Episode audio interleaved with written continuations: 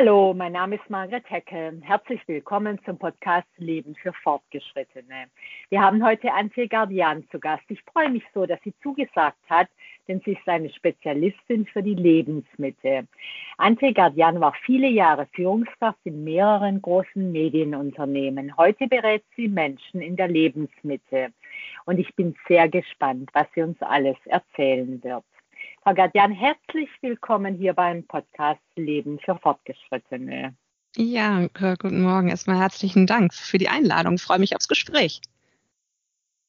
Wie sind Sie denn auf dieses Thema gekommen, Menschen in der Lebensmittel zu beraten? Mhm.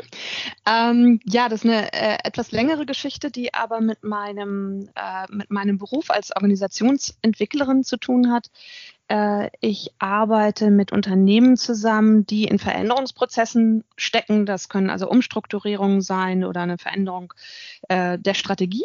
Und dies wird ja immer begleitet von äh, Führungskräften oder auch initiiert von Führungskräften. Und äh, mit diesen Menschen habe ich immer intensive Gespräche über diese Umbrüche, über diese Transformationen und erlebe auch, wie diese Menschen damit umgehen. Und sehr, sehr viele von denen sind in ihrer, äh, sag mal, beruflichen oder auch eigenen Lebensmittel, äh, die ich jetzt mal zwischen Ende 30 und Ende 50 bezeichnen würde. Also das ist so die Altersspanne, über die wir ungefähr reden. Und äh, mir ist aufgefallen, dass diese Lebensmittel geprägt ist von manchmal äußerlichen Umbrüchen, also siehe Job, ja, dass sich im, im Beruf etwas tut, aber auch von sehr vielen innerlichen Umbrüchen. Und äh, da ich selber äh, genau in dieser Lebensmitte bin, habe ich dann natürlich besonders gut hingeguckt und habe angefangen, mich dafür zu interessieren und ähm, zu lesen und viel zu sprechen und ähm, bin dann auf die Idee gekommen, das alles mal zusammenzufassen und in einem Buch ähm, zu verarbeiten. So ist das mhm. passiert. Ge genau, Sie haben dieses schöne Buch geschrieben. Worauf wartest du noch? Eine Ermutigung zum Aufbruch in der Lebensmitte. Wir werden es natürlich auch in den Show Notes verlinken. Aber Frau mhm. Gardian, worauf warten denn die Menschen, die Sie beraten und was raten Sie ihnen? ja, worauf warten die? Ähm, sie warten aufs Ankommen, lustigerweise, weil die mhm. meisten von uns sind äh, sozialisiert worden mit dem Gedanken, dass man nach einer sagen wir, Ausbildungszeit oder auch längeren Ausbildungszeit, die sich ja durchaus bis in die Endzwanziger erstrecken kann oder wer promoviert, beispielsweise noch Anfang 30. Ähm, und dann geht man in den Beruf und engagiert sich und äh, ähm, macht vielleicht Karriere oder irgendeine Form von beruflicher Entwicklung durch. Und äh, dann äh, sucht man sich einen Partner und gründet und macht es sich ein schönes Zuhause etc. Und irgendwie wartet man drauf, dass man ankommt. Ja, und dass man auf so einer mhm. Art Tafelberg des Glücks ankommt und alles ist gut. Und die Realität sieht aber etwas anders aus, nämlich dass das in Teilen tatsächlich so ist. Ja, also man hat vielleicht, ähm, äh, sagen wir, ist ganz glücklich mit seiner Familie oder ist ganz glücklich, äh, dass man in der Stadt lebt, in der man lebt. Ähm, oder es gab auch richtig gute Abschnitte im, im Job, wo man sagt, das war prima. Aber irgendwie kommt so eine schleichende innere Unruhe. Das ist so die eine Möglichkeit, dass die Leute sagen, ja, ich bin jetzt Anfang 40, ich bin Mitte 40, ist ja alles ganz gut, aber irgendwie, wenn ich mir jetzt überlege, das soll jetzt noch 20 Jahre so weitergehen, nee, das möchte ich nicht. Ja, das ist so die innere Unruhe. Und die äußere, sozusagen die äußere Krise ist, ist ja relativ einfach umschrieben. Ähm, äh, die Chefin kommt rein und sagt, du, Hamburg und Berlin wird zusammengelegt. Äh, das Office ist ab 1.1. in Berlin.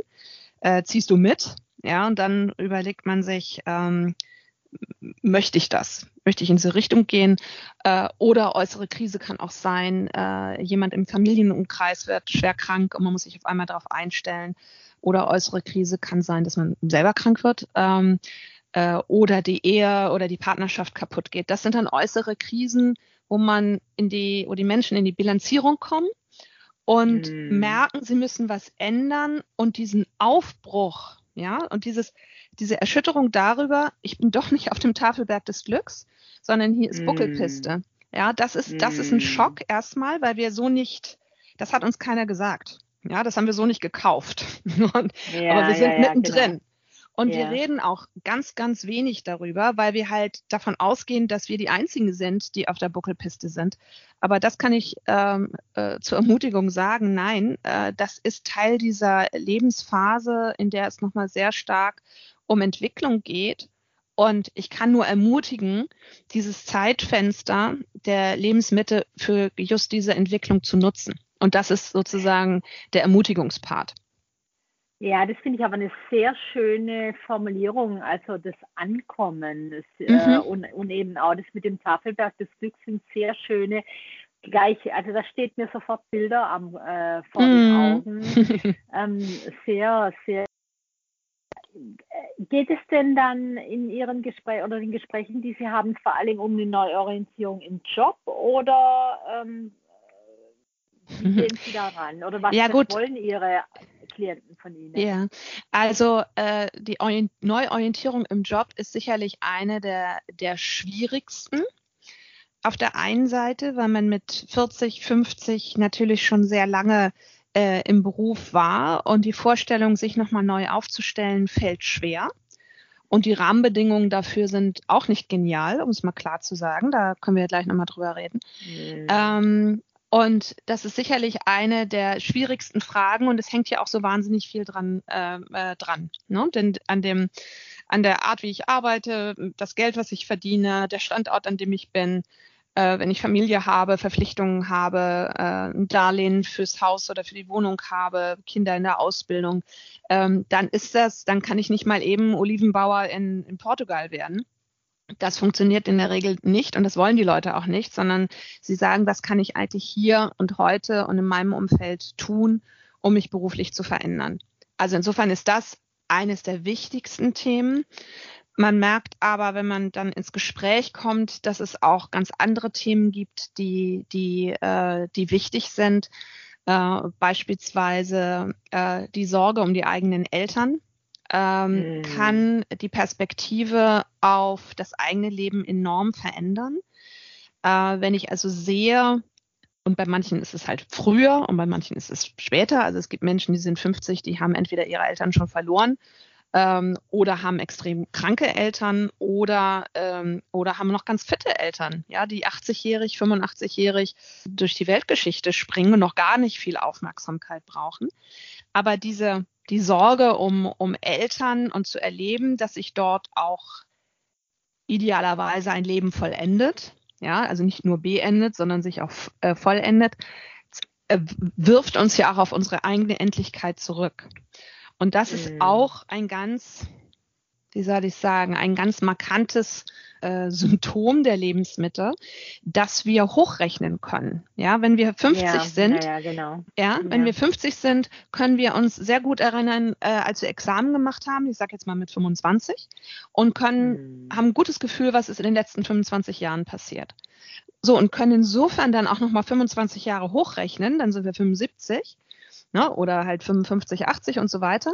Und wir, wir haben ein Zeitgespür, und das ist das Tolle an der Lebensmittel. Wir haben noch viel Zeit vor uns. Das heißt, es gibt noch, Engländer würde sagen, Room to Maneuver. Ja, also wir können uns ja, noch ja. bewegen.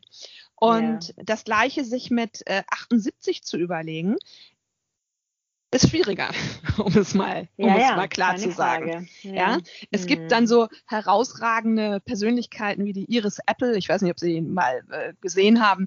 Äh, ist die gerade 100 geworden ist. Exakt, die ist gerade 100 geworden. Die ist mit 97 als Model entdeckt worden. Okay, super. ich freue mich an solchen Geschichten, aber das sind im Moment noch Ausnahmen. Ähm, die Lebensmitte ist so fantastisch, weil wir äh, tatsächlich ein Zeitfenster der Entwicklung vor uns haben, nur wir müssen es als solches erkennen und auch angehen. Und wir müssen es angehen auf Seiten, äh, also auf Seiten des Individuums, des, des Arbeitnehmers, sage ich jetzt mal, ähm, da ich sehr viel mit Organisationen zu tun habe, äh, äh, und, und das ist mir ein totales Anliegen, auch die Sicht der Arbeitgeber auf Mitläufer, auf ältere Arbeitnehmer muss sich äh, dringend ändern. Und äh, da sind wir in, ähm, in Deutschland, aber das ist durchaus auch wahr für, für andere Nationen, äh, im Moment noch äh, sehr schlecht aufgestellt. Es gibt wenig äh, gut installierte Rahmenbedingungen, die uns helfen, mit 40, mit 50 nochmal in, in Reskilling und Upskilling zu gehen, also in Weiterbildung. Das, das liegt hauptsächlich auf den Schultern des Einzelnen, sowohl inhaltlich, ähm, nämlich was könnte ich eigentlich machen, welche Weiterbildungsangebote ähm, wären jetzt eigentlich für mich passend, ja, mit wem sitze ich da auch auf der Schulbank. Und dann ist es ja auch eine Frage, wie finanziere ich das Ganze? Eine Ausbildung kann ja schnell mal 5.000, 10.000 oder 15.000 Euro kosten, je nachdem, was man vorhat. Wer, be wer bezahlt mir das? Gehen Sie mal zu einer Bank und sagen, ich hätte gerne einen Kredit äh, für eine Weiterbildung. Hm? Ja, ja, Glaube ich, ist schwierig. BAföG hört mit 35 auf äh, und dann haben sie auch schon Klimmzüge gemacht mit 35. Äh, das ist also, wie finanziere ich das und wie kriege ich das zeitlich hin? Ein Weiterbildungs-Sabbatical ist mir bisher nur sehr selten begegnet. Ja? Mhm. Und hm. ich spreche auch aus eigener Erfahrung. Ich habe umfangreiche Weiterbildungen gemacht, alles privat stemmen müssen in irgendeiner Form. Und ich weiß, wie hm. anstrengend das ist.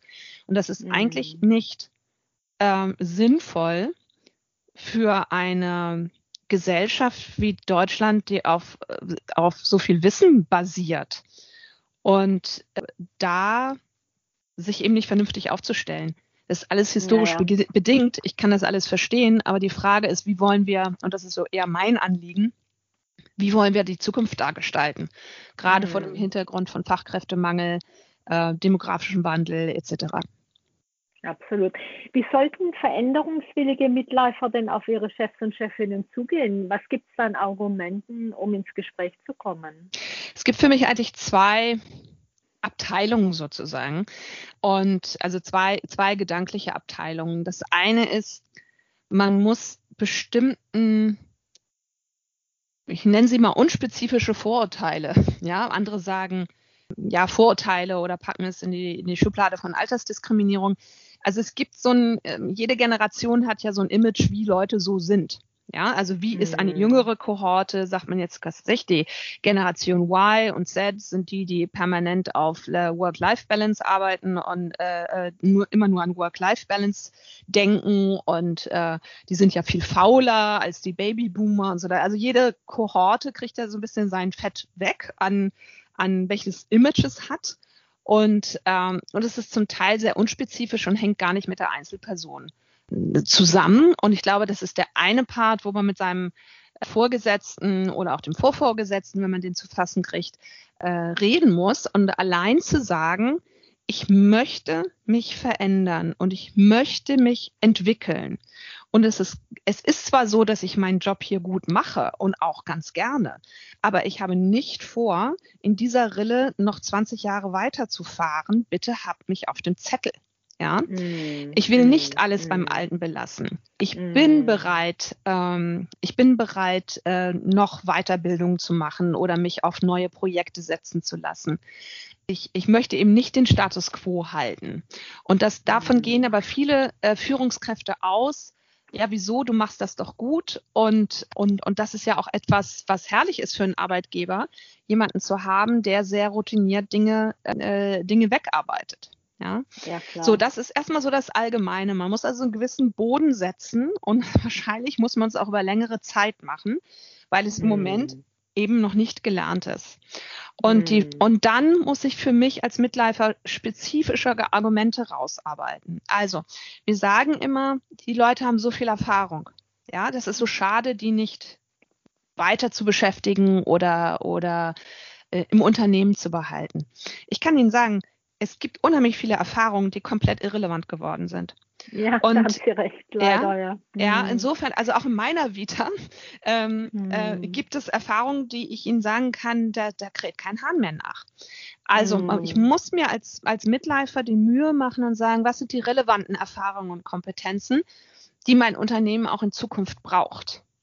Und die muss ich auch mhm. benennen können und argumentativ nach vorne stellen. Ja. Und, und da merke ich, dass viele Mitläufer das, diese, sozusagen diese Arbeit, das mal rauszuschälen, noch nicht, noch nicht gemacht haben. oder sich auch noch nicht ausreichend damit befassen, was braucht denn mein Unternehmen? Ja, und mhm. das ist eine relativ hohe Anforderung. Äh, und Frau Heckel, deswegen ist das im Moment, deswegen sage ich, es ist so anstrengend für einen Midlifer, sich da auch zu positionieren. Aber mhm. im Moment ist das wichtig, was von dem, was ich kann und was ich erfahren habe, ist relevant. Auch zu zeigen, dass ich aufgrund meiner längeren äh, Zugehörigkeit auch und da ich das Unternehmen gut kenne, die Branche gut kenne, kann ich gut vernetzt denken. Ja, und diese, dass ich weiß, wenn ich A im Unternehmen mache, was passiert mit B? Ja, also welchen Einfluss mhm. hat das auf mhm. den Bereich B? Und das schafft auch eine Produktivität und eine Effektivität, die zum Teil nicht eingerechnet wird, wenn man mich als Mitläufer beurteilt. Ja, weil ja auch immer mhm. gerne davon ausgegangen wird, dass ältere Menschen weniger produktiv sind, was Quatsch ist. Ja, äh, genau, das war, hat ja die Wissenschaft auch festgestellt, dass genau. das Vorurteil oft ist. Ja, ja. Genau, das ist, das ist, äh, und es gibt eine andere Form von Pro Produktivität oder Effektivität, wenn ich weiß, wie die Wirkungszusammenhänge im Unternehmen sind, weil ich sie einfach schon länger beobachtet habe. Wenn ich die vielen informellen Trampelpfade in der Organisation, die es ja gibt, also es gibt ja eine sehr mhm. effektive Informalität, die kann ich aber nur haben, wenn ich lange im Unternehmen bin. Und die nutze ich und das macht mich einen effektiven in meinem Tun, einen effektiven Arbeitnehmer, unabhängig von meinem Alter. Ähm, jetzt geht es ja, oder sagt man ja, dass es vielen Mitläufern im Beruf gar nicht mehr so sehr um den Aufstieg, sondern eher um Autonomie und Sinn geht. Äh, ja. Er, erleben Sie das in Ihren Beratungsgesprächen und wie kann man das umsetzen? Ja, Autonomie und Sinn, ja, das ist, das ist in der Tat äh, häufig und das ist, äh, das ist wirklich eine, äh, auch ein Phänomen äh, äh, der Lebensmittel. Bei Autonomie würde ich mich gucken, wie kann ich zumindest punktuell oder phasenweise mehr Unabhängigkeit gewinnen. Also kann ich durch eine Verantwortung in einem, in einem Projekt, äh, was vielleicht äh, auch disziplinübergreifend oder siloübergreifend in einem Unternehmen aufgesetzt wird, kann ich da eine Rolle spielen. Ja? Oder ist natürlich auch mal eine Frage, was ist, was ist, was versteht der Mensch unter Autonomie? Äh, denn mal als Beispiel, es gibt ja inzwischen sehr viel selbstorganisierte Teams, die gar keinen Chef oder Chefin mehr haben, wo man aber auch nicht autonom ist, weil man halt innerhalb der Gruppe sich absprechen muss. Mm. Und wenn ich mm. wirklich Autonomie im Sinne von wirklich Unabhängigkeit haben äh, will, dann muss ich mich natürlich fragen, bin ich in einer Organisation noch auf, äh, richtig aufgehoben oder ist das Thema Selbstständigkeit oder Teilselbstständigkeit ein Thema für mich? Ja, auch das mm. ist eine, eine, eine Frage, oder beispielsweise äh, reduziere ich meine Arbeitszeit, äh, nämlich in den sozusagen in abhängiger Beschäftigung und damit auch in Abhängigkeiten, die ich im Unternehmen erlebe und mache in, in der gewonnenen Zeit äh, ein Projekt, was mich ganz persönlich interessiert und wo ich sogar Autonomie und Sinn verbinden kann. Ja, das wäre so mhm. eine Geschichte.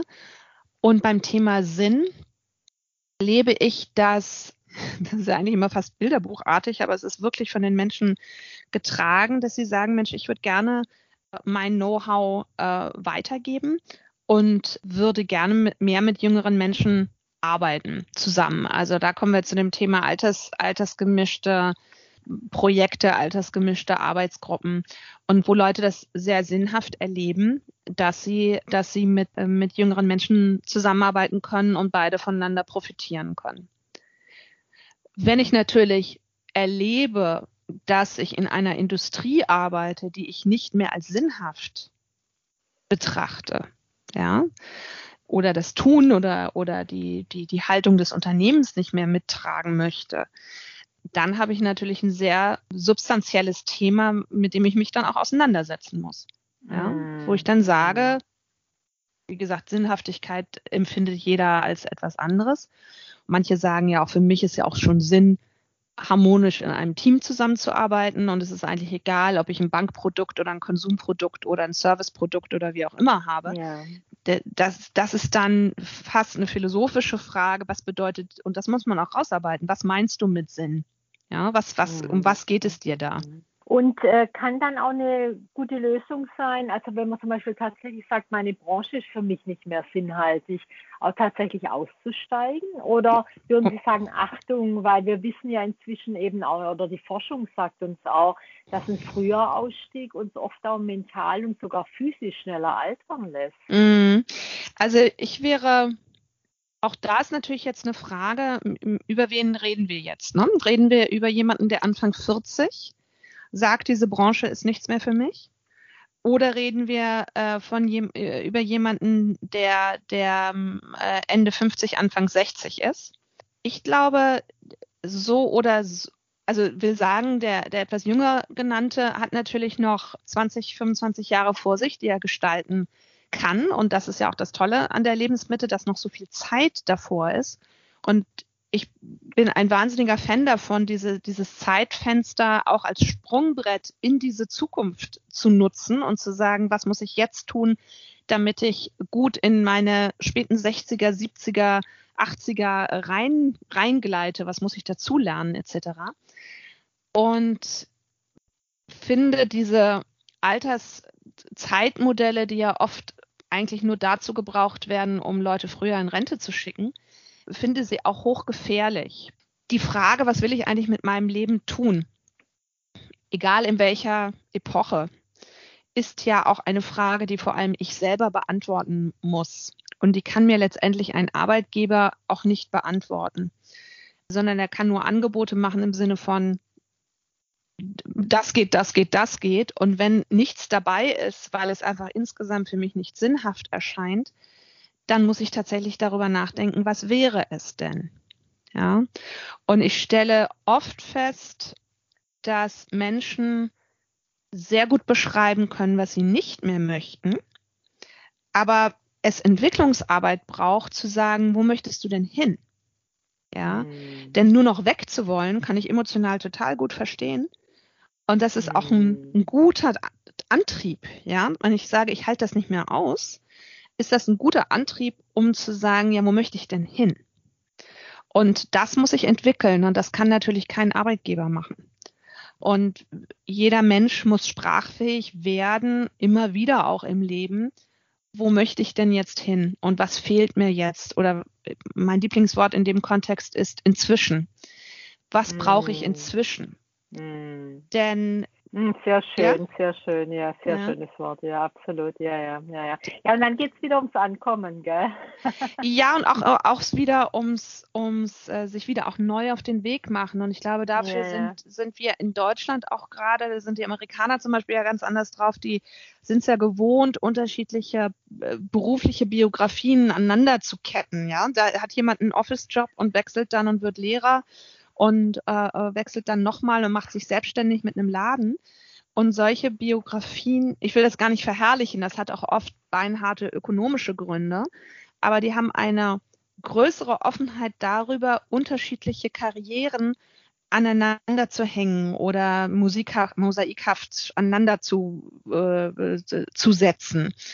Und sich auch immer wieder neu zu erfinden letztendlich. Dann, damit oder? ja, damit ja. ja also, genau. und, ja. und das ist etwas, was uns in Deutschland schwerer fällt, weil wir anders sozialisiert sind. Wir sind natürlich auch anders abgesichert mit Arbeitslosenversicherung, Rentenversicherung und so weiter.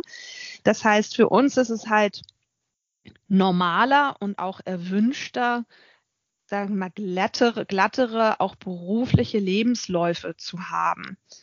Und wir haben durch die, sag mal, Umbrüche, die, die es natürlich in der Gesellschaft und in der Wirtschaft gibt, haben, werden wir häufiger die Frage haben, was möchte ich jetzt? Oder was ist der nächste Schritt, was sind die nächste, was ist die nächste Entwicklungsstufe? Und wir haben natürlich auch, das gehört zur Wahrheit auch dazu, inzwischen viel höhere Ansprüche, was ein Beruf oder ein Job für uns alles sein soll das ist jetzt eine steile These, wir leiden früher intensiver und lauter als die Generation vor uns. Mm, die, absolut. Ich würde ja. sofort zustimmen, ehrlich gesagt. Ja. die, ja, die, und, und ich will das aber auch gar nicht, ach, da muss ich gar kein Urteil drüber fällen, sondern das war halt so, dass man früher mm. viele Dinge auch ausgesessen hat. und eine Nachkriegsgeneration die hier die Republik wieder aufgebaut hat, äh, die waren über viele Dinge froh, einfach, dass es sie wieder gab. Und, äh, und da wurde dann nicht x-mal die Sinnfrage gestellt, sondern es wurde einfach gemacht. Mhm. Und, und das will ich gar nicht hochjubeln oder als Vorbild nehmen, sondern eher sagen, was für ein Glück haben wir, dass wir uns diese Fragen stellen dürfen und wir müssen halt nicht alles aushalten. Ja, also es gibt Dinge, die muss man aushalten, da kann man nichts für. Also wenn, ein Familienmitglied krank wird, dann kann ich ganz viel tun, aber ich muss es leider auch aushalten. Aber wenn ich beruflich unzufrieden bin, dann muss ich mir das, dann, dann kann ich mir das angucken und glaube auch, dass wir eine gewisse Verantwortung haben für uns selber, uns das anzugucken und, und da aufmerksam zu sein. Wo komme ich her? Was war gut, was davon möchte ich behalten und wie geht es mir inzwischen damit? Denn dieses, wie gesagt, dieses Wort inzwischen ist immer ein Indikator für Entwicklung. Ne? Da hat was stattgefunden und was ist das eigentlich? Und diese Reflexionsarbeit kann uns, kann uns niemand abnehmen. Und sie ist ja außerordentlich interessant, ehrlich gesagt. Also es macht, wenn sich die Menschen darauf einlassen, kann das auch sehr viel Freude machen, weil man einfach auch unglaublich viel über sich lernt. Wie ich auch jetzt heute in unserem Podcast wieder sehr viel Neues gelernt habe. Ganz herzlichen Dank, liebe Frau Gardian. Sehr gerne, ich freue mich. Es war wirklich sehr interessant, äh, in ein sehr wichtiges Thema wo wir sicherlich im Gespräch bleiben werden. Wie immer würde ich auch Ihnen gerne zum Schluss meine drei Fragen stellen. Die nette Fee und der Zauberstab. Und sie würde Ihnen diesen einen Wunsch gewähren. Was wäre es denn, was Sie ändern würden oder abschaffen oder neu einführen? Ich würde mir dauerhaft große offene Ohren auf Arbeitgeberseite und auf, auf politischer Seite wünschen sich diesem Thema anzunehmen und, und äh, in die, ins Gespräch zu kommen über die Lebensmittel und, äh, und was danach kommt und wie wir diesen Arbeitnehmern umgehen wollen. Also mhm. große, offene, wache Ohren. Sehr schön, vielen Dank. Und was bedeutet Leben für Fortgeschrittene, für Sie?